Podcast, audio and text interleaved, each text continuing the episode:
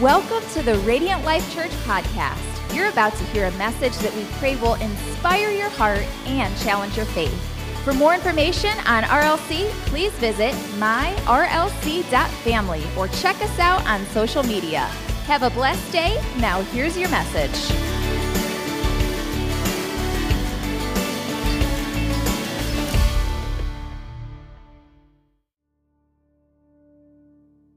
Kicking off a brand new sermon series that we have entitled The Passion, the final week of Jesus. And so what we're going to be doing is just spending a few a few weeks looking at the last 7 days of the life of Jesus. It begins with the triumphal entry and then ends with his resurrection where we're going to gather on Easter Sunday and celebrate the risen savior. Amen. And uh, so, this is what this series is going to look like. Today, we're going to be unpacking the triumphal entry uh, into Jerusalem. And then Monday, so next week, Jesus clears the temple, and uh, Pastor Anthony is going to be bringing a powerful word. And then on Tuesday of the Passion Week, Jesus is teaching on the hillside on the Mount of Olives. And then on Wednesday, uh, the scripture doesn't have a, a ton of context of what Jesus did on Wednesday other than he rested. So he's preparing to go to the cross, and so there's some rest. And then we're going to jump into Thursday of the Passion Week, where Jesus has the Last Supper with the disciples. And then we get to Friday of the Passion Week, where Jesus goes to the cross. And then the week before Easter, we're going to look at Saturday of the Passion Week. And this is Jesus in the grave. And you're like, so what could you possibly preach on when it comes to Jesus being in the grave other than he's in the grave? And, uh, but Pastor Angel is going to be bringing a powerful word about what's in between the pain of Friday and the promise of Sunday. What do you do in the waiting? All right, and so that's what we'll be doing on that Saturday. And then on Easter Sunday, of course, we will be gathering for the resurrection of our Savior. And I would be encouraging you, I would be challenging you even now. I know it's seven weeks away, but who are you bringing? Right? Who are you bringing? Who are you inviting? What family member, what coworker, what neighbor are you going to reach out to and say, "Man, I love, I'd love for you to join me uh, at church on Easter Sunday." What's the worst thing they could do? Tell you no right? But what's the best thing that could happen? They say yes. And so I would encourage you to invite somebody out on that day. And you may be wondering, like, man, why are we spending so much time? Like, this is seven weeks. Why are we spending so much time on the final week of Jesus' life? There are over, so if you if you turn to the book, the New Testament in the Bible, so you got Old Testament and New Testament. The New Testament is the life uh, of Jesus and, and what happens after he was born and then through his death and then the early church. There the first four books of the New Testament are called the Gospels Matthew, Mark, Luke, and John. There are 89 chapters, right, for those four books. 29 of those chapters deal with the final week of Jesus' life. So one third of all of those chapters deal with the, the, the last week of Jesus' life. The book of John, half of it half of it is the final week of Jesus' life. It's not saying that the other weeks aren't important. That's not what we're saying. Like, oh, the other weeks just don't count. Like, Jesus' life is not really a big deal. We'll just focus on, us, on this last week. No, what, we want to lean into is man, what, what was the motivation factor? What was the motivating factor in this passion, right? We, the, this week is called Passion Week right? The final week of Jesus' life is called Passion Week. And man, we want to be able to look into not just the title, right? There's a title, but we want to look in what's the motivation? What was the passion that Jesus had? And so we're going to intentionally pause and say, okay, God, what do you have for us? What can we learn? Right? If, if we want our lives to imitate the life of Jesus, then we're going to spend some time intentionally looking at the last week of his life and looking at his passion. And I know it's, it's cliche and, and, and we hear it and we preach it all the time, but it's the truth nonetheless. The passion, his passion for us was because of the love that he had for us. Right? This passion week, when we look at, you're gonna see the life of Jesus, this passion was about the love that he had for us because his passion became our victory. Right? That's how we're gonna end this series. His passion became our victory. If we look in the book of John, chapter 15, verse 13, it says, There is no greater love than to lay down one's life for one's friends. Right? This is Jesus. He, he loves us, He's friends with us, and He's man, He's going to give, and He gave His life for us. And throughout this series, my hope is that your passion level will rise to the level of His passion. I hope that your passion level will rise to the level of his sacrifice. I hope that your passion level will rise to the level of his love. I hope that your passion level will rise to the level of his grace. I hope that your passion level will rise to the level of his forgiveness. So, Passion Week begins on Palm Sunday. It's the triumphal entry of Jesus. And as I mentioned before, those Gospels, all four Gospels, give us the biblical account of this triumphal entry. But we're going to just sit on the book of Luke. So, if you have your Bibles, turn to the book of Luke, chapter 19. I know it'll come on the screens. Uh, I say this often, right? Just don't take my word for it right? Be students of the word. Dive into it yourself. Open it up and go, man, I want to make sure what's on that screen, what Pastor Lance is saying. That's what the text says. And so here we go in the book of Luke, chapter 19. We're going to be looking at verses 29 through 35 for just a moment. As he approached Bethphage and Bethany at the hill called the Mount of Olives, he sent two of his disciples, saying to them, Go to the village ahead of you, and as you enter it, you will find a colt tied there, which no one has ever ridden. Untie it and bring it here. If anyone asks you, Why are you untying it? say, The Lord needs it. Those who were sent ahead went and found it just as he had told them. As they were untying the colt, its owners asked them, Why are you untying the colt? Now just imagine you, get, you have specific instructions from Jesus to go find this colt. If anybody asks, of course, the owners are going to ask. I mean, if someone, it, just imagine if someone was in your car starting your car and you're like, hey, curious, why you start my car? Uh, and then you're supposed to say, the Lord needs it. Now, understand, this is because Jesus asked him. I'm not telling you go to the parking lot right now and find the nicest car and be like, that's mine. That's not the way this works, okay? But, but the owners say, what, what, are you, what are you doing untying the colt? And it says, they replied, the Lord needs it. They brought it to Jesus, threw their cloaks on the colt, and put Jesus on it. I love this portion of scripture. I don't know if you're catching all of this, but do you see the details that Jesus has already planned out?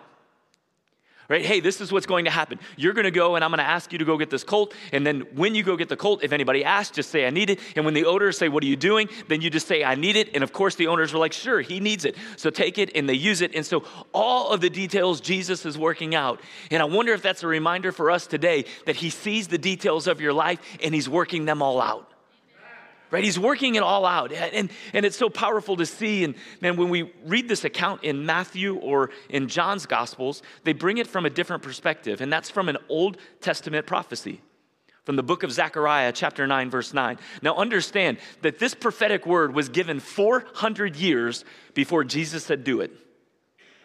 400 year gap between what was prophesied and Jesus saying, This is what we're going to do. And it says, Rejoice greatly, daughter Zion. Shout, daughter Jerusalem. See, your king comes to you, righteous and victorious, lowly and riding on a donkey, on the colt, the foal of a donkey. Now, when I first became a Christian and a number of years after following Jesus, this is, this is one of those texts that really inspired me, kept me motivated of staying hungry for Jesus. And you're like, why? Because understand that 400 gap, that 400 year gap. For a moment, something is said, something is prophesied. Jesus himself fulfills over 300 prophetic words from the Old Testament to the New Testament because of his first coming, right? His birth. And now all of a sudden, here's something that's said we have the documentation from, from this book of Zechariah, now written 400 years later. We see this coming to fruition and it being exactly as the prophetic word said. Like, who knew? Only God could do that. Only God could bring something from 400 years and see it to fruition right? What a powerful word that we're able to lean in and celebrate on. And here's what I also see in the text that I, that's so powerful to me. I don't know about you, this is about a two mile journey. Okay, this triumphal entry, this is about a two mile journey. The only thing worse than riding a horse for two miles would be riding a horse that's not trained for two miles. Right? This, this, is, this, this is a horse that no one's ridden. This is a horse that's not trained. And now all of a sudden they throw their cloaks on this horse, and this horse just with Jesus on him making this triumphal entry. I love, right? I wonder if Jesus in the moment was like, when they were like, ah, Jesus, this is a good idea. Like, you want us to go get this horse, this horse isn't trained, and all of a sudden you're gonna ride on this horse, this horse is gonna kick you off. I wonder if he was like, I got this. I don't know if you know who I am, but I'm the Prince of Peace. And so when I sit on this horse, this horse isn't gonna kick, this horse isn't gonna buck, because my peace, right, is for everyone. And so when I sit on this horse, we're gonna make this triumphal entry because he is the Prince of Peace. Now let's finish up the account of where we want to sit on this morning. It says, As he went along, people spread their cloaks on the road. When he came near the place where the road goes down to the Mount of Olives, the whole crowd of disciples began joyfully to praise God in loud voices with all the miracles they had seen. They said, Blessed is the King who comes in the name of the Lord, peace in heaven and glory in the highest. And now here we get to the religious people of the biblical times, the Pharisees. It says, Some of the Pharisees in the crowd said to Jesus, Teacher, rebuke your disciples. I tell you, he replied, if they keep quiet, the stones will cry out. Some of you are now catching on to what you were asked to do on your way into church this morning. If you if they keep quiet, the stones will cry out. Some, some scholars say that this could have been a moment where a million people had gathered. Right? Can you imagine this crowd? And they're shouting and they're saying things like, Hosanna, which means God save us. Right? They're, they're praising, King, King. And there's this wonderful, wonderful resound of praise. And yet, here the Pharisees are. And understand who the Pharisees are. The Pharisees are the people who, who want to tell you what to do, they want to control the moment. And what they're saying is listen, tell your disciples to be quiet because we don't worship like this we don't praise like this like this is this is getting a little crazy this is a little loud this is a little excessive this seems slightly aggressive for a normal worship service and yet here they are, and Jesus is going to give them some instruction. Now, understand the, the Pharisees in this moment are like, listen, keep them quiet. Now, here's what I find interesting in the text is that they eventually listened. Because five days later, five days later, this same crowd that's screaming and praising and worshiping and saying Hosanna, that same crowd in that same voice turned to anger. And they began to shout different expression crucify him. The same crowd that's experiencing this moment of worship and praise will be the same crowd that submits to that Pharisee voice and will scream and yell, Crucify him. So this morning, I want to focus in for just a moment on the text that says, If they keep quiet, if they keep quiet, the stones will cry out. So today, we have to make a decision. We have to make a decision. We have to make a choice. Will we allow the rock to cry out in our place? Will we allow the rock to cry out in your place? Now, I think you're like, man, can we put this to the test? Can we just gather our rocks and not say anything and see if G. Like, I, listen, he'll do it, but I don't think that's his choice. What I really wants is for us to bring that, that exaltation, to magnify, to worship, to lift up his name. I don't know about you, but I want to be a part of the crowd who brings the praise to Christ and not the crucifixion of the Christ right? Like you have those two voices, right? One Palm Sunday and then one on Good Friday. And those same voices, one is shouting Hosanna, one is bringing the praise, but the other is shouting the crucifixion. And I don't want to be a part of the crowd who's saying crucify. I want to be a part of the crowd who's lifting up his name, who's magnifying his name, who's exalting and bringing in a, a sacrifice of worship to the Lord. You see, we all worship something or someone.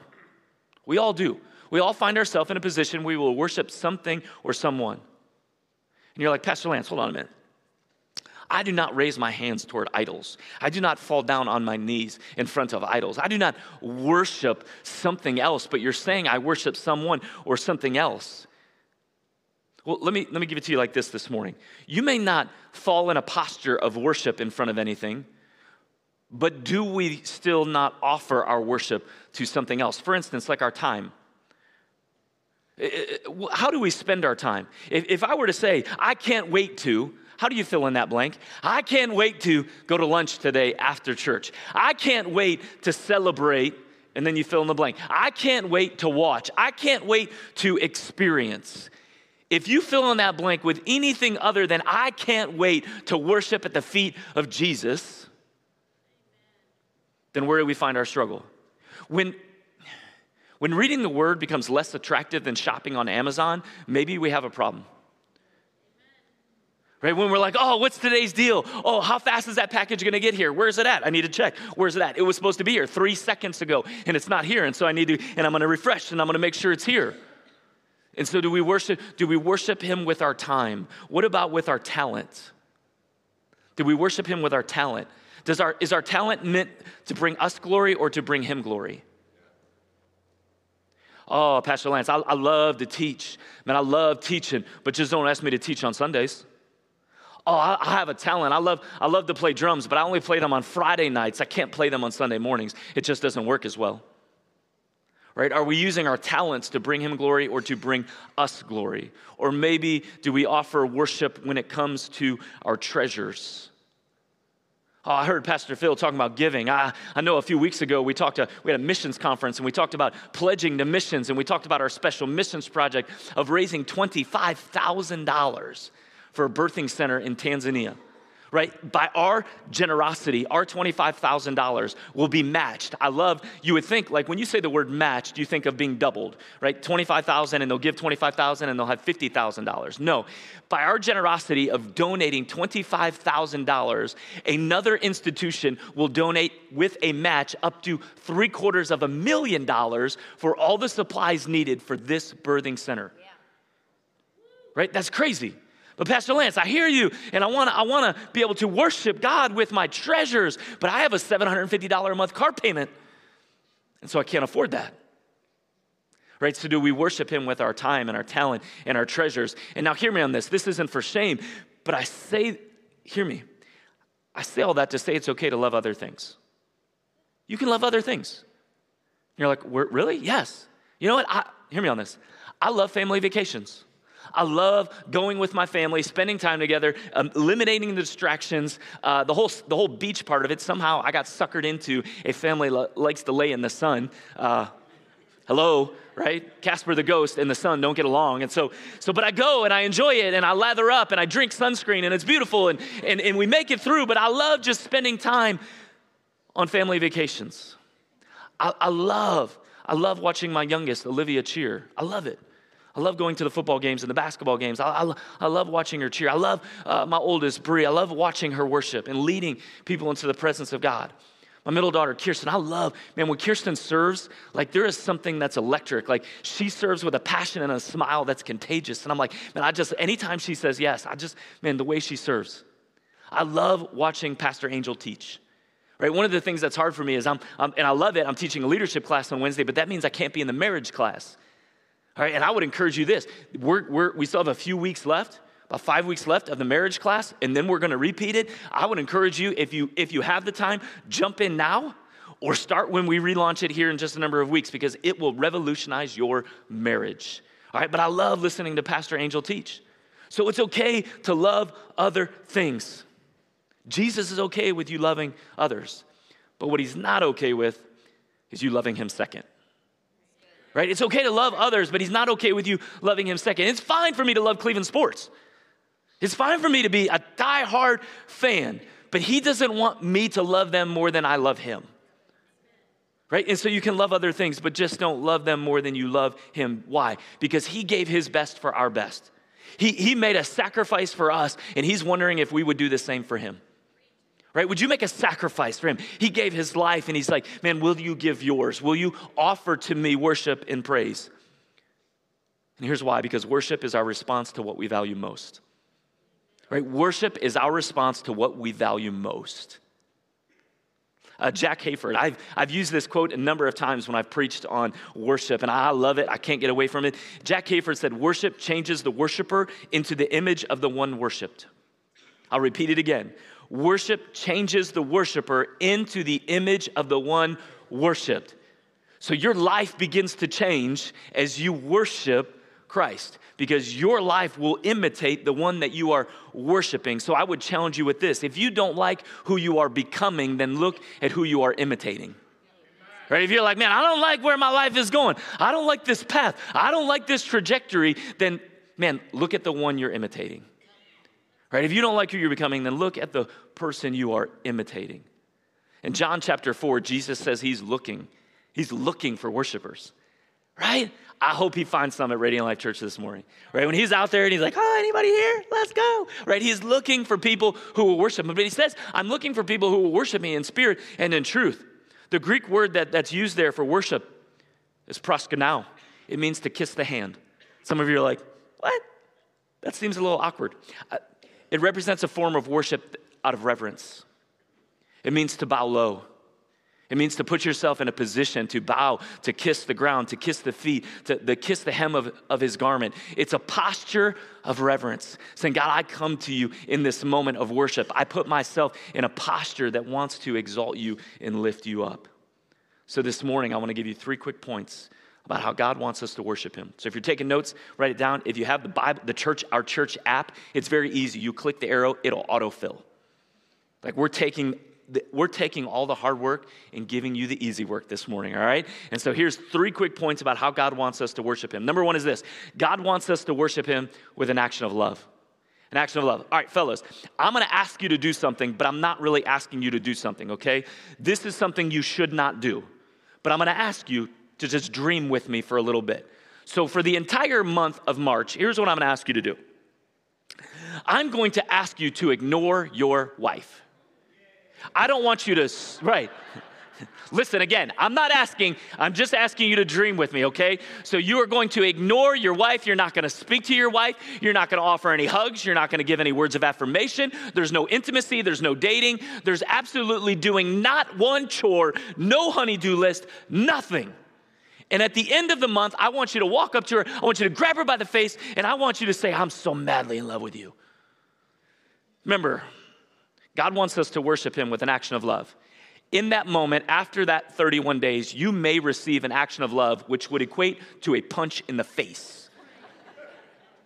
Because love is expressed. You can't say you love someone and not show it. Like, no, I'm gonna do nothing for you. I'm not gonna exalt you. I'm not gonna bless you. I'm not gonna sacrifice for you. I'm not gonna give to you. I want nothing to do with you, but I want you to know I'm madly in love with you. That love has to be expressed. For God so loved the world, finish it, that he gave. He gave. He's a giver. It wasn't, I love you, but I'm not gonna do anything about it. No, I love you, and because I love you, because I'm so passionately in love with you, because there is no other way, I will give my one and only son. Because it was a love that was expressed, it wasn't just said, it moved him to take action. We all wanna feel loved. We all want someone to go out of our way to show us love.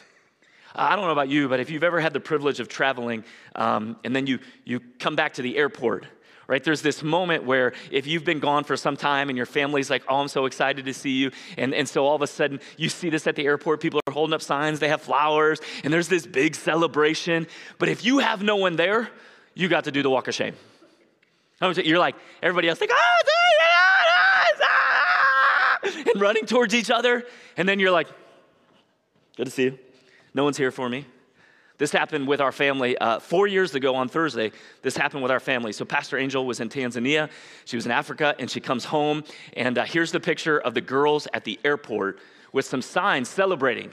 And did God bless the rains down in Africa?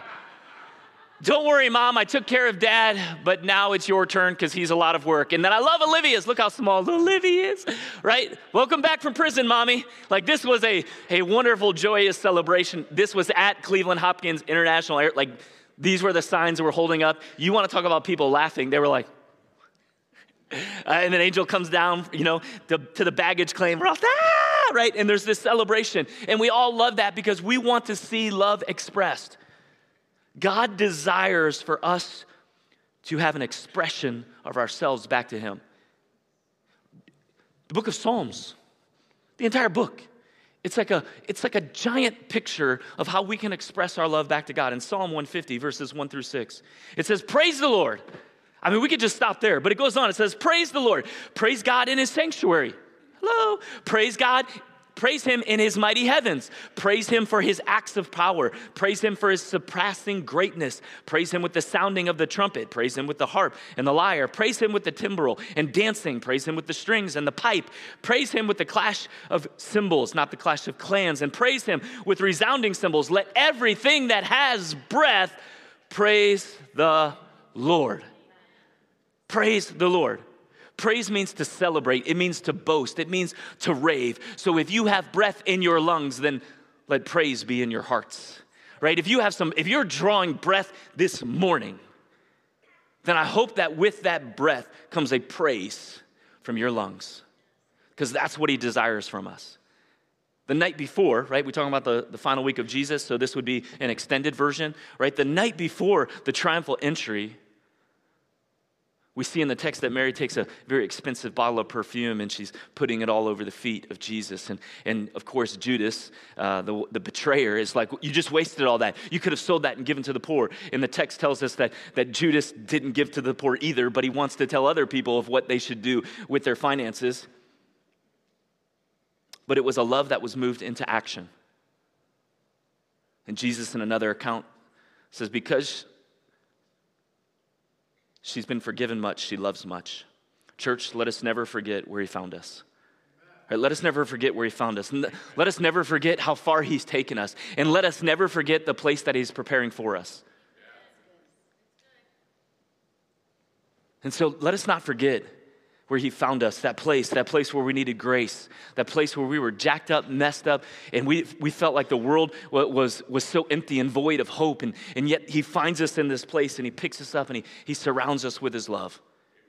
And then you remember how far he's taken you. Like you, you have been on this journey of following after Jesus, and you can you remember where you were, and you you celebrate where you are, but you know he's preparing a place for you in eternity. And so you, let us never forget. Because here's what I know when you remember what he's done for you in the past, you will complain less about what he hasn't done and thank him more for what he has done. Right? You're like, nah, the lights out, right? And we have these complaints, and, and it's like, and, and hear me on this. He's big enough to handle every complaint we have.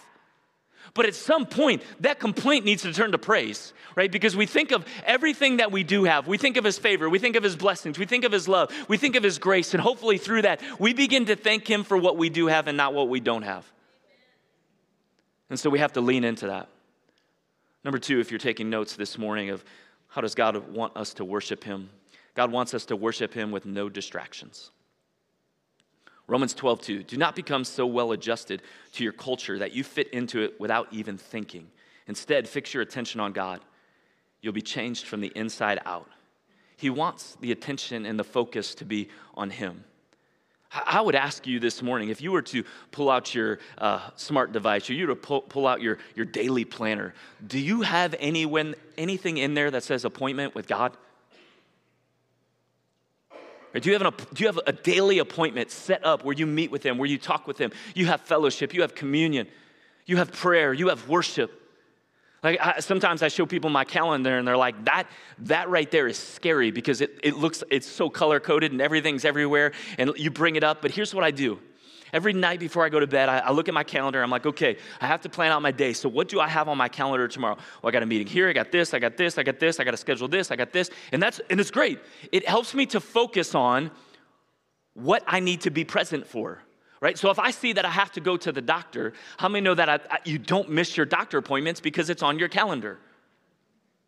I, I don't miss, or I had to go to the chiropractor this week. They're trying to make me taller and they're stretching my spine. And so I didn't miss that appointment. I showed up. Why? Because it was on my calendar. We, we typically don't miss something that we're prepared and ready to see. And so I wonder if we put daily appointment. And you're like, so you want me to schedule time with God? No, what I'm saying is it should be the first thing that we do. It should, it should be the preeminent thing. Like, man, if I'm gonna do something today, I'm gonna make sure that I'm spending time with the Lord. I said it before give him your, give him your first 15. Five minutes of worship, five minutes of prayer, right? Five minutes of praise, right? So you get in the Word, you get some worship, and you get some prayer. Give Him the first 15 minutes of your day because that's what He desires from us. He wants us to worship Him with no distractions.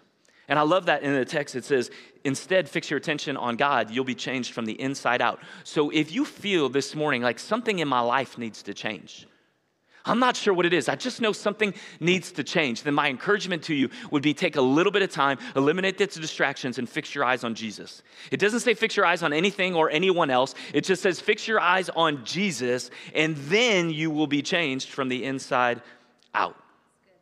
Pastor Angel says it, said it this way. I, have shared it numerous times, so it was hers, and I stole it, so I keep sharing it. Um, and it's this you steer where you stare right? The distractions on the road, when you look left, typically whatever has your attention is the way that you begin to drift.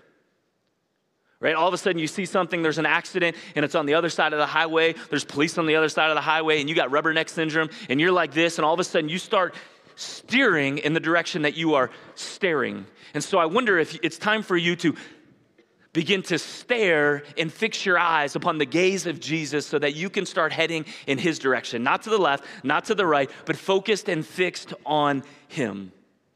It reminds me of um, a video I saw not too long ago of an Eagles fan who was so hyped, he was so focused on the people that he did not see what was right in front of him. And it looks like this. That's it right? He's running. He's so fixed on the people. Ah! Right? And he doesn't see the pole that's right there. That pole did not just magically appear, but he was what? Staring in one direction that had his attention, that had his focus, and he missed what was right in front of him. Church, I don't want to miss an opportunity of what is right in front of us this morning because we're so focused on anything and everything else. And so Jesus is saying, man, you want to come to worship, then eliminate the distractions. We have to keep our eyes fixed on Him. Lastly, God wants us to worship Him with our sacrifice. It's a sacrifice. Hebrews chapter 13, verses 15 through 16.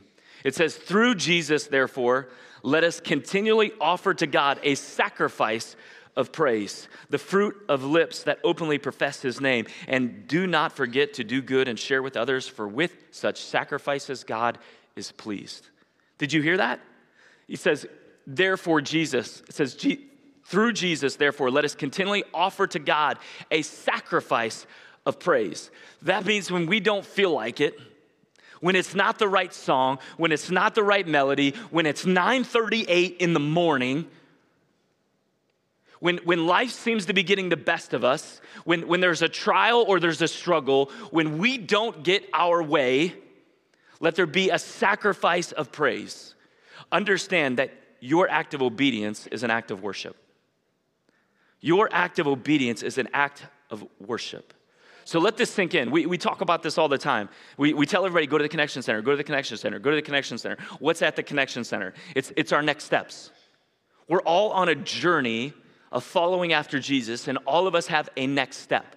It's so important that uh, after Easter, we're gonna actually break down an entire sermon on just next steps. Like, what do we do? And so I would encourage you, you're, you're, thinking about a next step. If you have never went public with your faith by being baptized in water, right, fully submerged, the Greek word baptismo, being fully submerged, if you have never been baptized in water, then that would be a next step for you. If you've given your life to Jesus, then your next step would be being baptized in water. That act is an act of worship because that act of obedience leads to an act of worship. Maybe we talked about it this morning serve.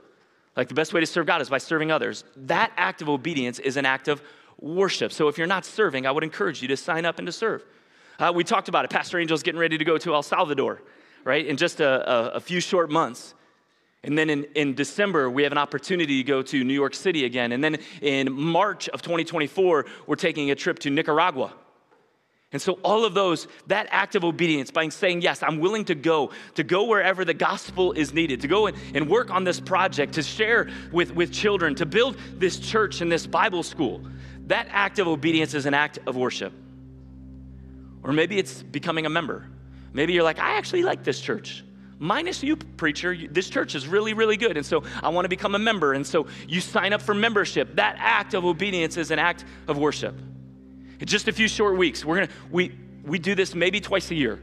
We do it for Stand Sunday, where we ask you to bring a dollar and then we pass buckets, right? And, we, and those go to the vulnerable children. But in a few short weeks, we're going to take up an offering. That offering is, is not for salaries, it's not for missions. That offering is what we call camp offering.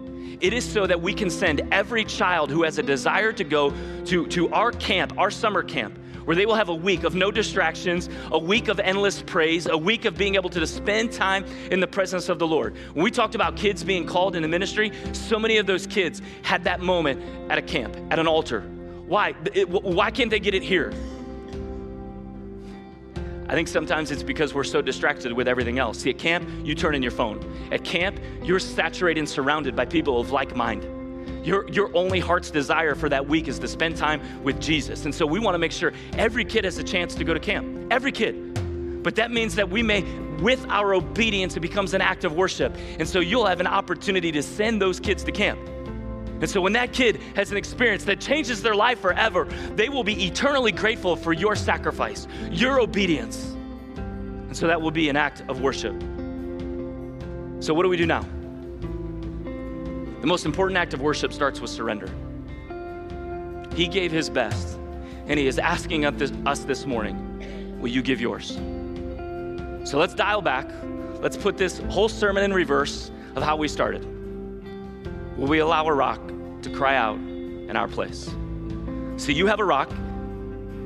Mine's very small. You probably can't read my name because uh, I can't read my name, but that's never mind the grammar. But you were asked to put your name on this rock. So you have a choice this morning.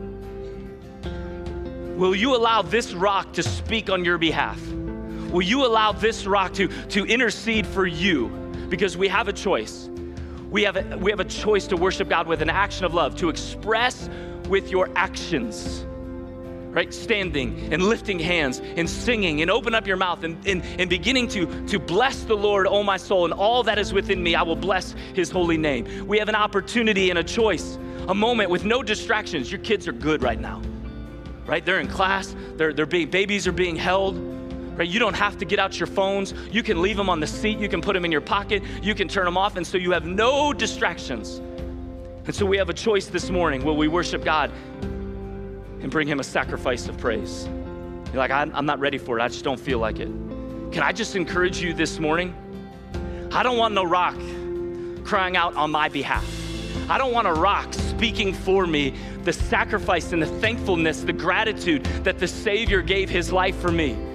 I want to be a part of the crowd that shouts Hosanna. I want to be a part of the group that worships and exalts and lifts up the name of Jesus. You see, the passion of the Christ, the Passion Week, the passion, the motivation that He has for us, the love that He has for us, the passion demands a passionate response.